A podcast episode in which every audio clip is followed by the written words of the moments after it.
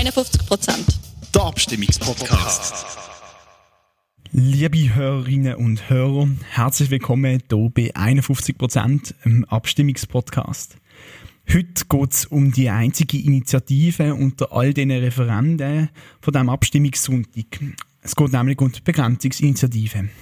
Mit von der Partie, mit genügend Abstand natürlich, Samira Marti, sie ist Nationalrätin von der SP Basel-Land und Vanessa Möri, sie ist junge SVP-Präsidentin vom Kanton Solothurn. Ich bin der Michael Honecker und ich darf euch durch den Podcast durchführen. Wie üblich kommen wir jetzt noch zuerst zu einer kleinen thematischen Einführung von mir und dann starten wir in die Diskussion. Das ist 51% der Abstimmungspodcast. Nach einer Übergangsfrist von fünf Jahren ist 2007 die volle Personenfreizügigkeit zwischen der Schweiz und der EU in Kraft getreten. Das bedeutet, dass Schweizerinnen und Schweizer, die in der EU leben, studieren und arbeiten, das auch dürfen. Umgekehrt geht das natürlich auch. Heißt, EU-Bürgerinnen und EU-Bürger, die, in, die in die Schweiz kommen, dürfen das. Zumindest, wenn sie einen gültigen Arbeitsvertrag haben oder selbstständig erwerbend sind. Falls jemand nicht erwerbstätig ist und trotzdem in die Schweiz möchte kommen, geht das auch, solange die Person genügend finanzielle Mittel hat. Im Rahmen der Personenfreizügigkeit wandern jedes Jahr so netto zwischen 25.000 und 75.000 EU-Bürgerinnen und Bürger in die Schweiz ein. Es hat sich gezeigt, dass die Wirtschaftsentwicklung in der EU und in der Schweiz der wichtigste Einfluss ist für die Nettozuwanderung. Darum ist es auch so, dass die brummende EU-Wirtschaft in den letzten Jahren wahrscheinlich dafür schuld ist, dass seit 2013 immer weniger EU-Bürgerinnen und EU-Bürger in die Schweiz kommen. So sind wir letztes Jahr bei etwa 32.000 Leuten angekommen. Die Einwanderung ist der SVP ein Dorn im Auge. Darum hat sie die Begrenzungsinitiative lanciert. Die Initiative verlangt, dass man die Personenfreizügigkeit mit der EU beenden.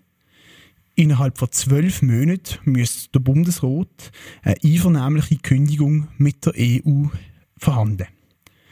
Gelingt das nicht, würde man die Personenfreizügigkeit innerhalb von 30 Tagen einseitig kündigen. Falls das passiert, wird die sogenannte Guillotine-Klausel griffen. Denn an der Personenfreizügigkeit hängen sechs weitere Verträge zwischen der Schweiz und der EU, die sogenannte bilaterale 1. Die haben zum Thema hauptsächlich den Zugang von Schweizer Firmen zum EU-Markt, aber auch Forschung von der EU und von der Schweiz. Die sechs Verträge würden bei einer, bei einer einseitigen Kündigung automatisch auch beendet.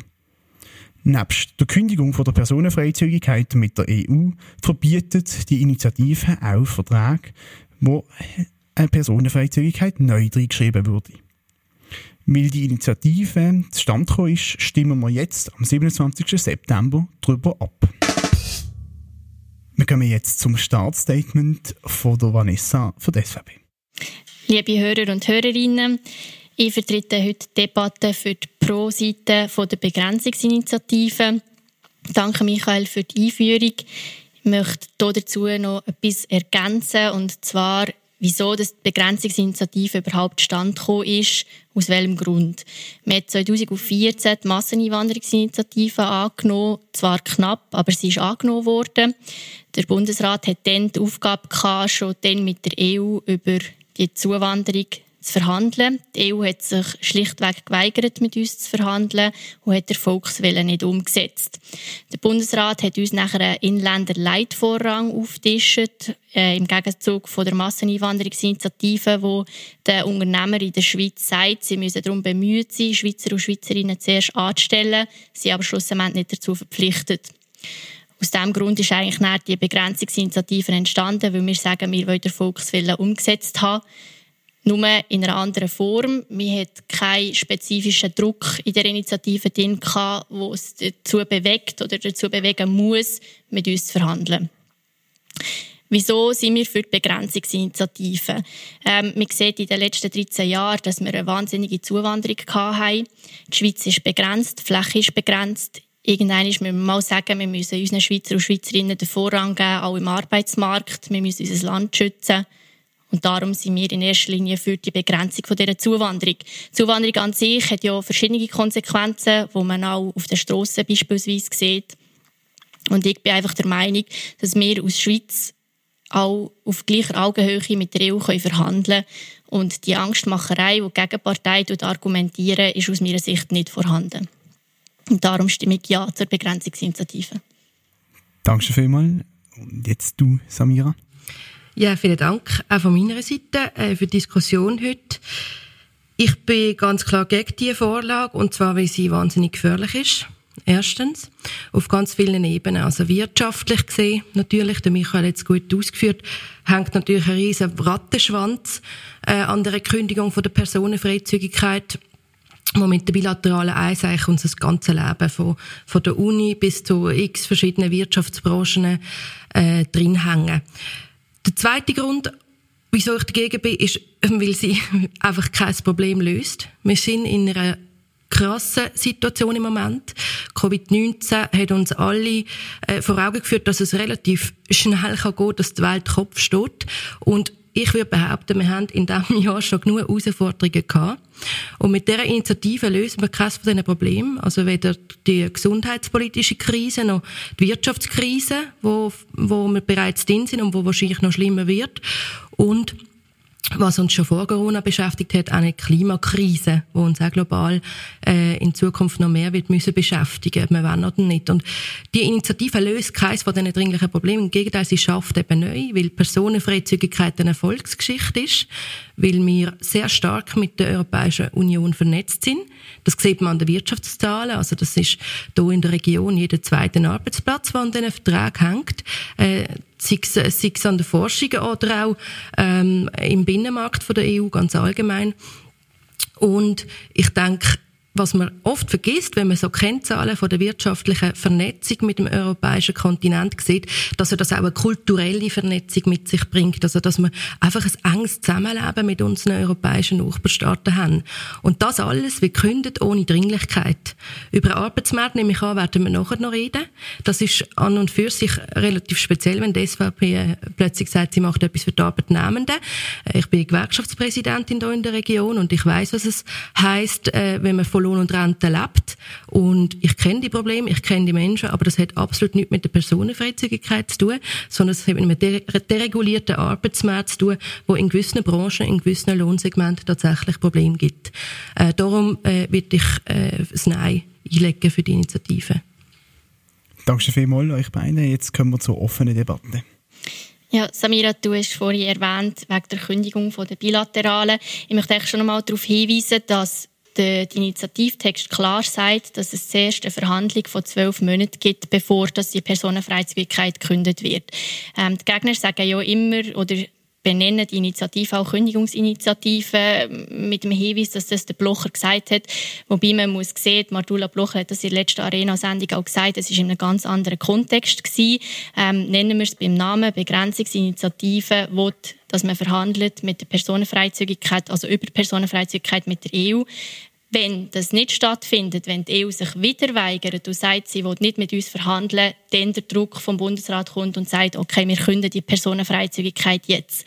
Wir haben mal die einzelnen bilateralen Verträge auseinandergenommen und geschaut, was wäre am schlimmsten für uns, wenn die bilateralen Eis nicht mehr bestehen Und unter dem Strich ist klar ersichtlich, dass die EU am meisten von diesen bilateralen Verträgen profitiert. Also warum sollte die Schweiz nicht anstehen und sagen, hey, die EU profitiert genauso wie wir von diesen bilateralen Verträgen, lasst uns eine Lösung finden.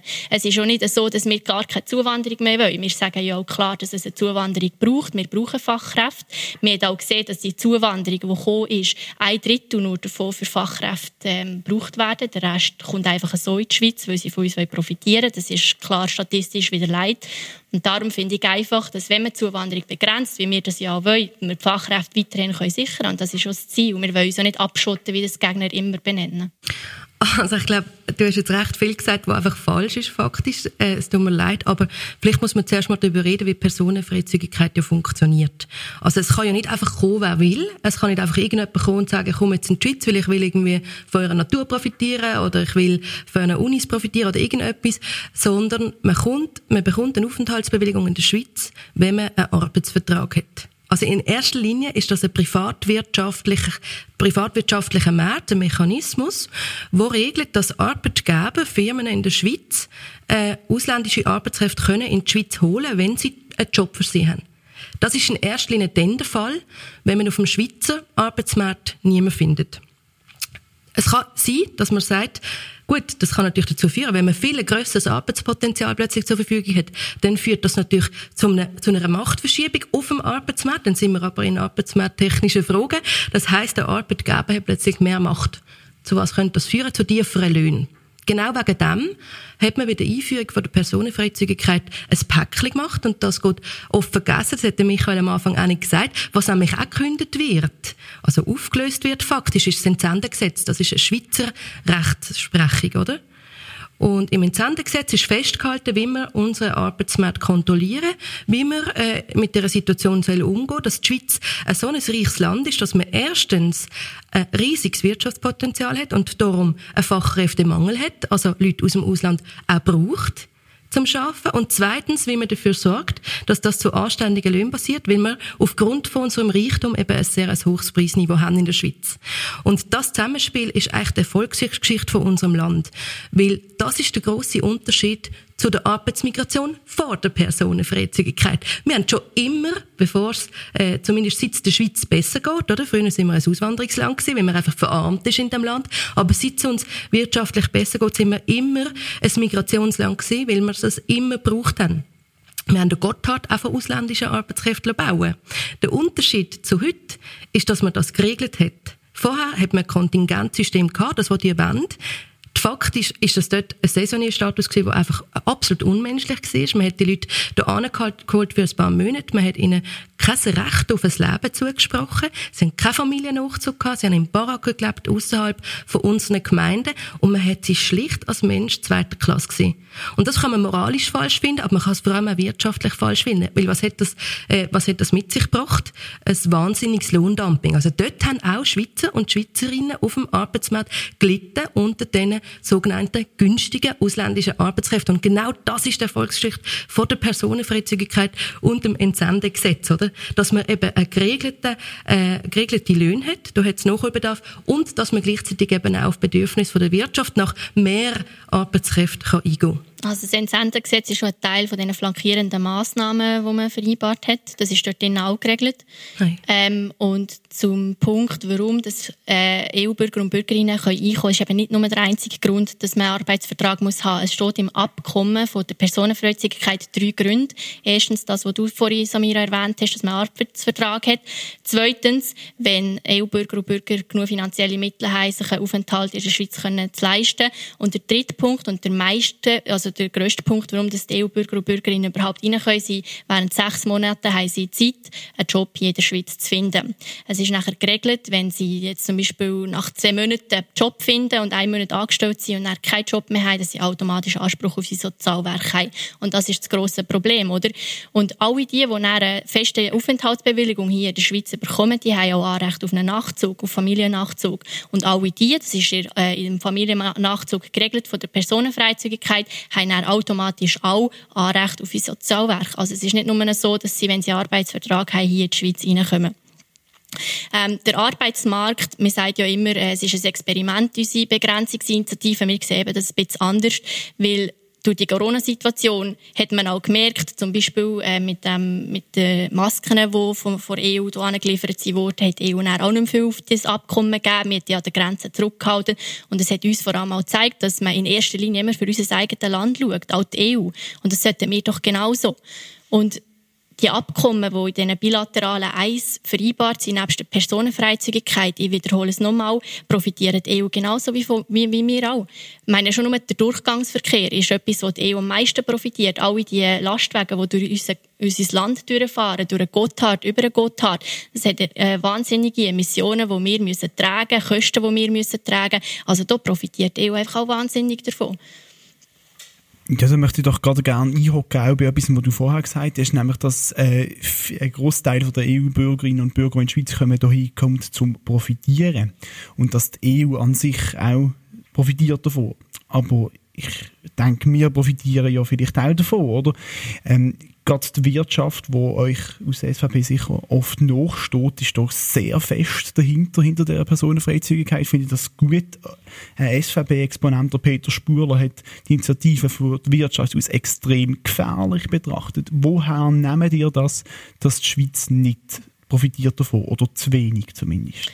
Das sagen wir ja nicht. Wir sagen ja nicht, sie profitiert nicht. Eben, ich habe es vorhin schon gesagt, wir profitieren genauso wie die EU, aber auch von uns profitiert in verschiedenen Belangen. Aber nicht nur bilaterale Eis. Es hat ja nicht nur bilaterale Eis, die vorhanden ist. Es hat verschiedene bilaterale, es hat mehrere Abkommen und wir profitieren vom ganzen Paket. Das, ist, das ist, das ist Acht, wo man das muss lassen. Ähm, aber es geht hier effektiv auch nur um die bilaterale Eis namens Personenfreizügigkeit, wo uns, wie du es am Anfang gesagt hast, ein Dorn im Auge ist für die Zukunft von unserer Schweiz. Jedes Land, und das sollte einfach auch wir wollen, tut ihre Zuwanderung selber regeln. Es gibt keinen Grund, warum man das nicht wollen sollte. Wir regeln es ja selber. Wir regeln es ja selber. Nein, eben nicht. Das wir haben ja sehr souverän zusammen mit unserem Partner, der EU, einen Vertrag abgemacht, wo wir gesagt haben, wir leben so eng verflechtet auf dem Kontinent. Wir haben rundum 27 EU-Mitgliedstaaten, die die Personenfreizügigkeit haben. Und wir haben gemerkt, wir werden abgehängt. Wir werden abgehängt und wir haben wirtschaftlich einen extrem grossen Nutzen daran, wenn wir auch dabei sind. Und darum haben wir auf eine ganz souveräne Art, und das Volk hat das auch mehrfach bestätigt, auch der Bilateralweg, haben wir eben äh, uns das äh, als Meister vom Rosinenpicken sozusagen den Mittelweg gesucht. Ja, aber Sie haben uns gesagt, es kommen mindestens 10.000 bis 12.000 Leute aber in die Schweiz, und man das angenommen bei der Personenfreizügigkeit. Das ist eben mittlerweile nicht mehr so. Und man kann doch nicht einfach datenlos zuschauen, wie man unsere Schweiz zubetoniert, massenlos Leute in unser Land einwandern. Irgendwann müssen wir doch wieder sagen, okay, wir haben gesehen, die Personenfreizügigkeit funktioniert nicht so, wie wir uns das vorstellen. Wir wollen sie selber regeln. Aber nochmal, wir wollen ja nicht uns abschotten und sagen, wir wollen keine Zuwanderung. Wie, wie soll wir sie denn organisiert sein? Aber das nimmt mich Wunder. Was ist da Kontingent, so wie wir bis in der Masseneinwanderungsinitiative Und wie funktionieren die Kontingente? Das möchte ich, ich finde wirklich, auch wir als Linke, als Initiativkomitee ist man auch ein bisschen in der Bringschuld. Wenn wir sagen, es ist ein Experiment, liegt das auch daran, dass man von euch ungenügende Vorschläge hört. Ich höre die ganze die EU hat auch ein Interesse daran. Schon klar, aber wenn man sich ein bisschen für Außenpolitik interessiert, weiß man auch, dass die EU massiv viel mehr Probleme hat im Moment als irgendwelche Verhandlungen mit einem kleinen Land Schweiz. Das ist eine Realität. Man kann die schlecht finden, man kann die okay finden, aber es ist realpolitisch ein Fakt. Also ist es ein Experiment, solange ihr uns nicht könnt glaubhaft zeigen wie so Verhandlungen sollen laufen und auch mal glaubhaft erklären, wieso man denn so eine Frist einsetzt. Man hat das Gefühl, die wollen gar nicht die EU unter Druck setzen, sondern einfach die politischen Institutionen und, es, und äh, äh eine Kultur von Misstrauen schaffen. Und ich sag's nochmal, oder? Die bilaterale und Personenfreizügigkeit. Das hat weder der Bundesrat, noch der Nationalrat, noch der Ständerat eingeführt. Das hat die Schweizer Bevölkerung, Stimmbevölkerung, äh, eingeführt und mehrfach auch bestätigt. Also, hier immer über die Masseneinwanderungsinitiative diskutieren. Es geht nicht mehr um die. Es geht jetzt um die, wo ihr klipp und klar reinschreibt, ihr wollt äh, keine Personenfreizügigkeit. Und da stellen sich mehrere Fragen zur Umsetzung. Und eine davon ist, äh, neben der Verhandlungsmacht, ist eben auch das Kontingentsystem. Oder die redet immer von Australien zum Beispiel. Und was ja interessant ist, ist, in Australien hat man ein sehr restriktives Einwanderungsregime. Ähm, das heißt, Leute kommen eigentlich sozusagen nicht zu längerfristigen Aufenthaltsbewilligungen, was aber sehr oberflächlich eigentlich nur wirkt, weil das führt dazu, dass ganz viele Leute auf Tempo, auf Kurzarbeit in, in Australien dürfen arbeiten. Und zwar eben nicht kontrolliert. Sie haben eigentlich einen Mindestlohn, nämlich, aber der wird weder kontrolliert von einer Sozialpartnerschaft noch vom Staat. Und das führt dazu, dass man ein massives Lohndumping hat. Und so werden tatsächlich dann australische Arbeitskräfte aus dem, aus dem Arbeitsmarkt rausgedruckt und zwar nicht, weil die ausländischen Arbeitskräfte böse sind, sondern weil sie einfach ausgenutzt werden. Und gegen solche Machtstruktur muss man eben kämpfen. Das ist im Entsendegesetz geregelt. Das hat nichts mit der Bilateralen zu tun, um das nochmal zu klären. Das im Entsendegesetz ist der letzte Absatz, dass das Gesetz, Schweizer Recht, knüpft ist an den Vertrag von der Personenfreizügigkeit. Und wenn Personenfreizügigkeit aufgelöst wird, neu ausgehandelt, was auch immer, das ist völlig egal. Egal, ob man jetzt Erfolg hat bei diesen Verhandlungen oder nicht, das Entsendegesetz ist weg. Und das ist das Problem. Jetzt hast du gerade zwei Punkte angesprochen, die ich gerne noch schnell würde trennen. Zuerst zu den Fristen, bevor wir zu den Arbeitsmarktthemen gehen. Ähm, von der SVP aus haben wir die Fristen reingeschrieben, Vanessa. Warum braucht es die? Das tönt schon ein bisschen nach einem sehr starken Druck von Bundesrat und EU. Gerade wenn man die Brexit-Verhandlungen anschaut zum Beispiel. Ja, aber Brexit ist schon alles Thema, wo man kann auseinandernehmen kann, aber wo wenig mit dem zu tun hat, was wir eigentlich wollen, weil wir sind nicht EU-Mitglied. Die haben natürlich auf ganz anderer Basis Verhandlungen, die sie mit der EU müssen führen Aber eben auch dort hat sich gezeigt, Theresa May hat etwa ähnlich ähm, den Brexit gestartet, wie wir die Masseneinwanderungsinitiative gestartet haben, ohne Druck gegenüber der EU. Und der Boris Johnson hat es dann eben gerade umgekehrt gemacht und gesagt, wir treten aus, wir machen den Brexit mit oder ohne Verhandlungen. Und dann ist EU unter Druck gekommen. Ähm, und bei uns ist das eigentlich auch völlig nachvollziehbar, weil eben die EU profitiert von uns. Wir sind eines der reichsten Länder. Es ist nicht ohne Grund so, dass die EU schon seit längerem kämpft, dass die Schweiz endlich in die EU, also ein Mitglied von der EU wird, wo wir dagegen kämpfen, aus verschiedenen Gründen. Und darum ist die EU auch auf unsere finanziellen Mittel angewiesen. Und wir haben die zwölf Monate Frist reingenommen, weil wir einfach sagen, wenn die Initiative vom Volk angenommen wird, wenn das Volk sagt, so wie bei der Masseneinwanderungsinitiative, wir wollen eine Begrenzung, wir wollen keine massvolle Zuwanderung mehr, äh, eine masslose Zuwanderung mehr, ähm, dann müssen wir mit der EU verhandeln. Und darum die zwölf Monate. Okay, okay, interessant. Willst du eine kleine Antwort darauf geben, oder nicht, Samira?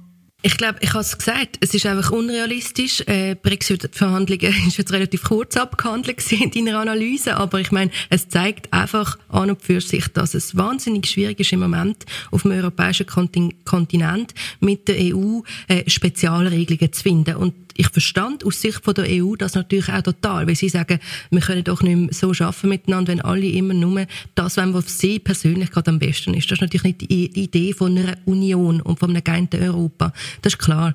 Das ist einfach eine Realität, ob man das gut findet oder nicht. Aber die zwölf Monate, die setzen die nicht der EU. Auch die 30 Tage, das ist keine Frist, die die EU geben. Die geben die uns, den politischen Institutionen in der Schweiz. Und das schwächt natürlich zusätzlich nach einer möglichen Annahme von der Initiative die Verhandlungsposition, weil die EU weiss, die Schweiz ist auf die Bilateralen angewiesen, und zwar massiv. Also über 50 Prozent von unseren Export gehen in die EU und über 65 Prozent von unseren Import kommen aus der EU. Wir sind auf das angewiesen, ist auch nicht schlecht, ist auch normal. Ist auch besser, wie wenn alles von China kommt, zum Beispiel. Aber sie haben, wissen natürlich, dass der Bundesrat keine Chance hat zum Verhandeln, weil sie kennen auch unsere Gesetzgebung und sie wissen dann, dass sie nach zwölf Monaten mir alles aufgeben Und das schwächt natürlich die Verhandlungsposition. Aber ich glaube, das ist auch, ja, ich glaube, das ist gesagt. Also, ja, aber wir sehen das halt ein bisschen anders, ähm, weil wir jetzt bei der Masseneinwanderungsinitiative sehen, es tut mir leid, muss ich nochmal mit dem anfangen. Es hat halt einfach mit dem zusammenhängend zu tun, dass die Begrenzungsinitiative überhaupt äh, vorhanden ist und wir über das müssen abstimmen ähm, Wir hat bei der Masseneinwanderungsinitiative eben keinen Druck in der Initiative. Wir haben eigentlich mal im Bundesrat gesagt, machen das mal. Und dort hat sich die EU einfach geweigert. Die hätten dort Zeit gehabt, ohne weiteres darüber zu verhandeln, aber der ist nicht mal auf die Verhandlungen eingegangen. Und darum haben wir müssen sagen, jetzt müssen wir endlich einmal eine Frist geben und sagen, hey, ihr habt Zeit bis dann und dann darüber zu verhandeln. Ähm, und ich sehe dort nichts Schlechtes dran. Im Gegenteil, eben, die EU profitiert, wie du das vorhin gesagt hast, Samira, von dem Import und von dem Export, ähm, wie sie von den anderen äh, Abkommen in der bilateralen Eis auch profitiert. Durchgangsverkehr, Landverkehr, ähm, öffentliche Ausschreibungen, alles Abkommen, wo die EU profitiert von uns. Und darum sehe ich keinen Grund, wieso dass die Schweiz muss den Kopf abheben und sagen, wir machen, was die EU sagt. Jetzt von den Verhandlungen, wie versprochen, weg bisschen Richtung Arbeitsmarkt und so, weil die Initiative stößt ja durchaus wichtige Diskussionen an. Zum Beispiel auch, du hast vorhin schon gesagt, es ist durchaus möglich, dass eine grosse Einwanderung Druck auf die Löhne bringt gerade auf die unteren Löhne. Jetzt würde man doch eigentlich aus sozialdemokratischer Perspektive erwarten, dass man da mitzieht und die, gerade die tiefen Löhne schützen will, oder? Das also das machen, das machen wir ja, das machen wir jeden Tag. Das ist mein Daily Business, ist für die Kleinen in dem Land sich einsetzen. Das machst du einfach nicht, indem du das Land zumachst. Das ist einfach nicht für die kleinen Löhne gemacht. Wenn man das Land so zumacht, wie die Initiative das vorschlägt, dann hat es gar keine Jobs mehr, wo man irgendwie für gute Arbeitsbedingungen sorgen kann. Das ist einfach die Realität. Das heißt, wenn man für gute Arbeitsbedingungen in den unteren Lohnsegment will sorgen, dann schaut man zum Beispiel, äh, dass man die Verhandlungsmacht der Gewerkschaften stärkt, dass man schaut, dass es im Einzelhandel oder in der Kinderbetreuung endlich mal äh, anständige Gesamtarbeitsverträge gibt, wo eine Branche endlich mal äh, dazu gezwungen wird, äh, anständige Löhne zu zahlen. Aber das ist alles nicht das Problem von der EU, das ist das Problem von Arbeitgebern oder vom Staat bei der Kinderbetreuung, wo nicht anerkennt, dass das eine, eine gesellschaftliche Aufgabe ist. Aber die SVP ist dann also immer die erste Partei, die alles verweigert, sei das bei der familienergänzenden Betreuung zur Unterstützung zu leisten, sei das die Sozialpartnerschaft zu stärken oder ganz allgemein ähm, Politik zu machen für die Leute, die für ihren Lohn irgendwie abhängig sind. Also das sind einfach die Letzten, die hier eine Glaubwürdigkeit haben. Aber, ja. das muss noch einmal nachfragen. Ähm, aber das sind ja jetzt, ist jetzt äh, Verteidigung von diesen Lohnschutz, oder? Jetzt, das hat ja aber eigentlich nicht unbedingt etwas mit freier Zuwanderung zu tun. Man könnte ja problemlos die Löhne auch schützen, indem man die Einwanderung begrenzt und dass man die andere Schutz für die Löhne macht. Das hat ja, muss ja nicht, ist ja nicht zwingend beieinander. Nein, natürlich nicht, aber das ist, es hat einfach, der Lohndruck hat nichts mit der Personenfreizügigkeit zu tun. Also, man muss einfach, man muss ehrlich sein, es gibt einfach zwei Level. Entweder sagt man, man macht das Land zu und man lässt keinen Mensch mehr rein. Dann haben wir ein wirtschaftliches Problem, das ja, wissen das wir alle. Wir und, und, wenn man das nicht sagt, das ist genau, das ist eben genau der Punkt. Ich sage das eben nicht. Die Initiative führt eben nicht zu weniger Zuwanderung. Sie führt zu einer Zuwanderung, die anders geregelt wird. Und dann ja, sind genau, wir eben wieder wollen, bei den Kontingenten. aber die Frage ist, was man machen kann für, für, äh, für den Lohnschutz. Und wieso, als ich gegen die Initiative bin, ist, weil genau Kontingent die Löhne unter Druck bringt. Also eben, nochmal, wir wollen nicht die Schweiz abschotten, wir wollen eine Zuwanderung, wir brauchen eine Zuwanderung, ohne Frage. Wir brauchen Leute, im Dienstleistungssektor, im Pflegesektor und die wollen wir auch weiterhin einholen. Wir wollen Fachkräfte. Das ist nie zur Diskussion gestanden, dass wir sagen, wir wollen uns abschotten. Aber wir wollen selber sagen, wer kommt. Und durch das, dass wir Grenzen einfach offen haben, dass Leute einfach sechs Monate lang in die Schweiz kommen und eine Arbeit suchen, haben wir eben genau das Problem mit diesen Lohnschützen. Durch das können billige Arbeitskräfte von der EU angestellt werden, anstatt dass man Fachkräfte von der Schweiz anstellt. Das ist schon das Problem. Und darum stimme ich der Samira nicht zu, wenn sie sagt, dass das Problem sei nicht vorhanden. Aber dann muss man einfach etwas mal noch erklären. Was heisst wir, wenn entscheiden, wer kommt? Weil jetzt entscheiden sie ja bis zu einem gewissen Grad Arbeitgeber in dem Land, in dem sie Anstellungen machen. Machen wir dann irgendwie eine riesige, eine riesige Verwaltungsbürokratie, wo dann für jede Branche, so ist es nämlich früher gesehen, für jede Branche, für jeden Kanton und für jedes Herkunftsland wieder Obersch, äh, äh, Obergrenze setzt.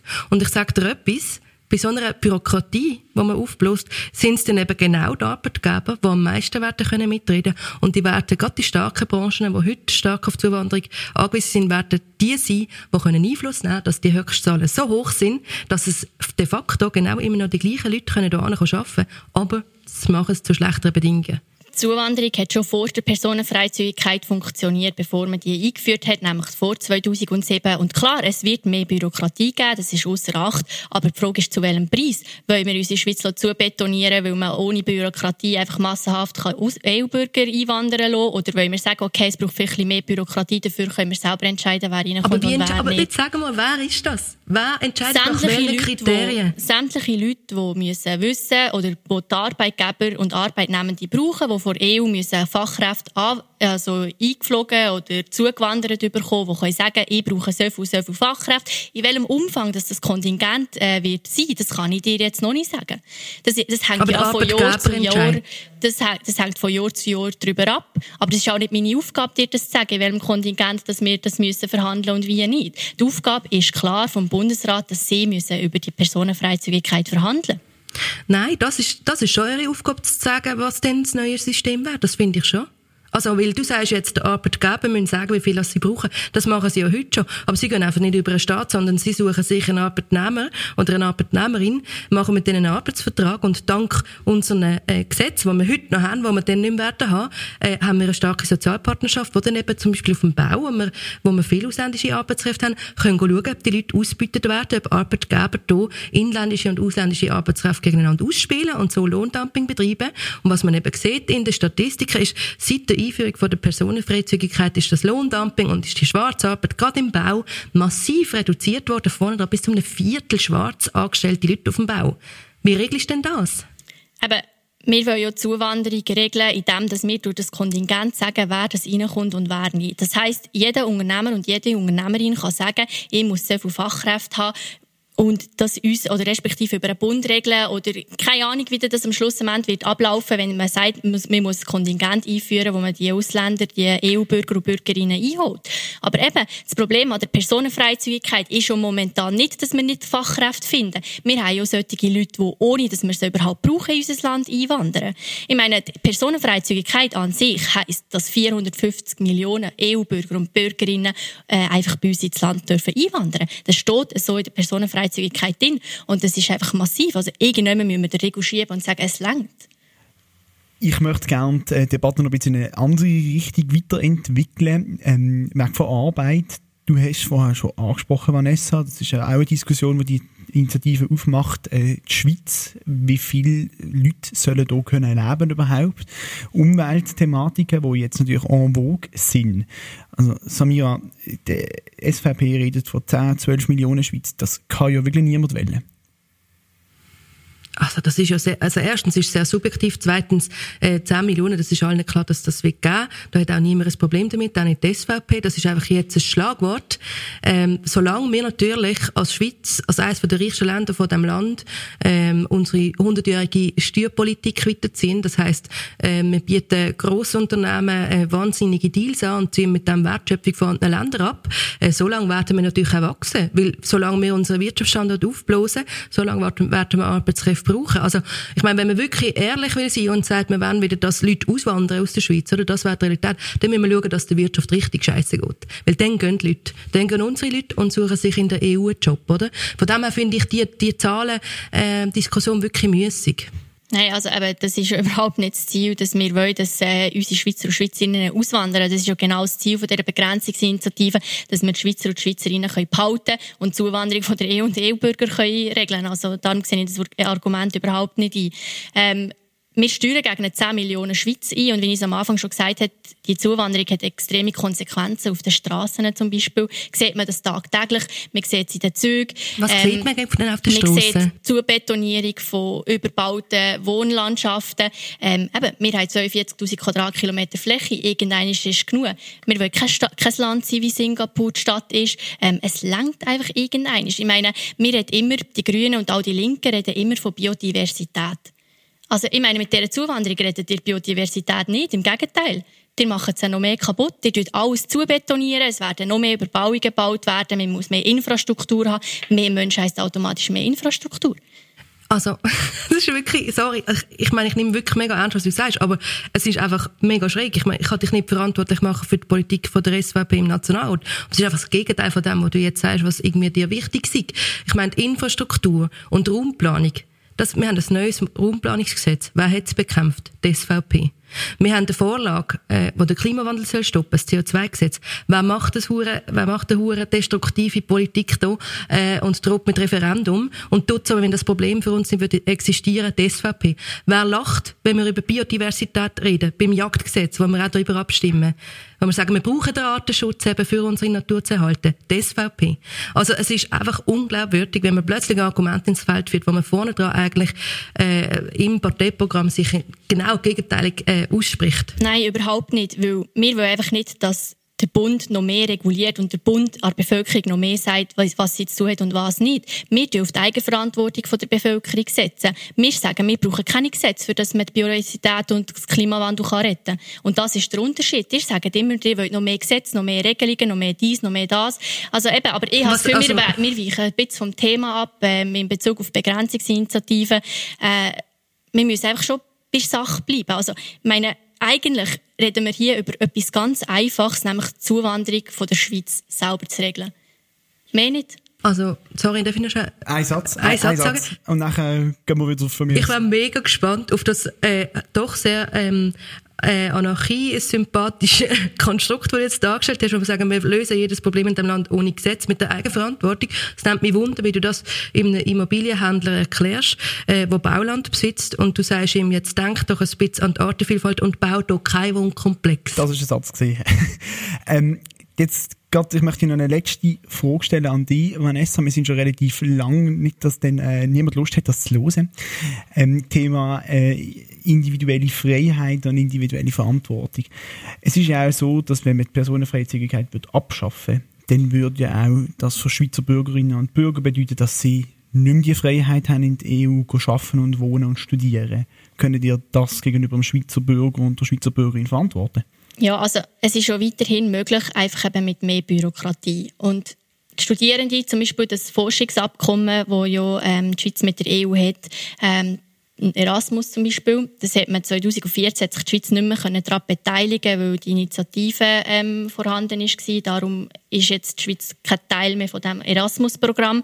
Was hat die Schweiz gemacht? Sie hat sich souverän ein eigenes Forschungsprogramm auf beigestellt, wo man schlussendlich im Übrigen noch festgestellt hat, dass das viel weniger kostet als die Gebühren, die man für Erasmus gezahlt hat. Das wiederum gibt Studierenden von der EU und den Studierenden von der Schweiz weiterhin die Möglichkeit, können zu studieren und den Auslandaufenthalt zu ermöglichen. Ähm, zudem kommt noch dazu, seit dem Brexit hat die EU keine einzige Universität mehr, die unter den besten 20 der Welt zählen. Die Schweiz mit der ETH ist auf Platz Nummer 6. Also da muss man sich schon fragen, mit wem das man zusammenarbeiten will und mit wem nicht, wenn man will, äh, Studierende fördern Ja, auch da, oder? Das ist einfach es stimmt einfach nicht. Man muss vielleicht mal die Schweizer Universitäten zu Wort kommen. Äh, die Rektorin von der Uni Basel, aber auch von der ETH, ähm, Swiss Universities als Ganzes warnt seit Monaten vor dieser Initiative, weil sie sagen, wir werden jetzt schon abgehängt, wir sind angewiesen auf die europäische Zusammenarbeit. Ich glaube, ganz grundsätzlich, wenn wir über Freiheitsrecht reden, äh, dürfen wir nicht vergessen, dass doch eine halbe Million Schweizerinnen und Schweizer äh, sich entschieden haben, in der EU zu arbeiten und zu leben. Und das ist eben die andere äh, Seite von dieser Personenfreizügigkeit, dass auch wir eine Bewegungsfreiheit in Europa haben. Vielleicht sind das für euch sowieso für Röterinnen und für Röter, wenn sie nicht in der Schweiz leben Das weiß ich nicht, ob die euch wichtig sind, aber sie gehören auch zu uns. Und ich denke, das dürfen wir auch nicht vergessen. Also was wir alles für Bewegungsfreiheit gewinnen. Ich glaube, am Schluss muss man einfach sehen, es ist eigentlich eine Erfolgsgeschichte. Es gibt auf dem Arbeitsmarkt ein, zwei Sachen, die man in der Schweiz muss regeln muss. Aber äh, es gibt keinen Grund, hier eine Erfolgsgeschichte plötzlich zu unterbrechen und sich künstlich zusätzliche Probleme zu schaffen. Sei es bei den Unis, sei es auf dem Binnenmarkt, äh, sei es auf dem Arbeitsmarkt. Ja, also eben, das ist auch wieder typisch für die EU, dass sie überhaupt ähm, die, die, die erpresserische Art und die drohende Art wieder auf die Schweiz auswirkt und sagt, wenn ihr bei diesem Erasmus-Programm oder bei diesem Forschungsabkommen nicht mehr dabei seid, verliert ihr das, das und das. Das stimmt einfach nicht. Also eben, wir jetzt in den letzten sechs Jahren gesehen, das Forschungsabkommen, wo, das Forschungsprogramm, das die Schweiz selber auf beigestellt hat, funktioniert mit und ohne Erasmus-Programm. Dann nehmen wir das gerade als Schlusswort von der Diskussion. Wir haben jetzt noch mal kurz eine Minute Zeit zum äh, Schlussstatement setzen, Vanessa. Ja, also ich stimme am 27. September ja zur Begrenzungsinitiative, weil ich mir für die nächste Generation ein Land wünsche, das nicht zu betoniert ist, wo die Charaktere der Schweiz schätzen weiß und auch weiß, wie sie sind. Ich kämpfe weiterhin für eine Souveränität von unserem Land, wie das unsere Vorfahren gemacht haben und deshalb ja. Samira? Ich kämpfe für ein Nein zu der Initiative, äh, weil sie ein Erfolgsmodell will äh, aufhalten, weil sie es will kündigen, die ganzen äh, Verträge mit der EU will auflösen und mehr Druck auf unsere Arbeitsmärkte auslöst und so gerade die Leute, die heute äh, schon in Existenzängst leben in dem Land, noch mehr unter Druck setzen. Ich kämpfe auch dagegen, weil das ein un unehrliche Politik ist, die gemacht wird von der Partei, die sich die ganze Zeit gegen den Klimawandel ähm, und gegen eine moderne Raumplanung einsetzt und jetzt plötzlich mit diesen Argumenten kommt. Von dem her, äh, ich empfehle es Nein, weil wir haben gerade mit Covid-19 schon genug grosse Fragen vor uns und wir brauchen nicht noch ein Problem mehr.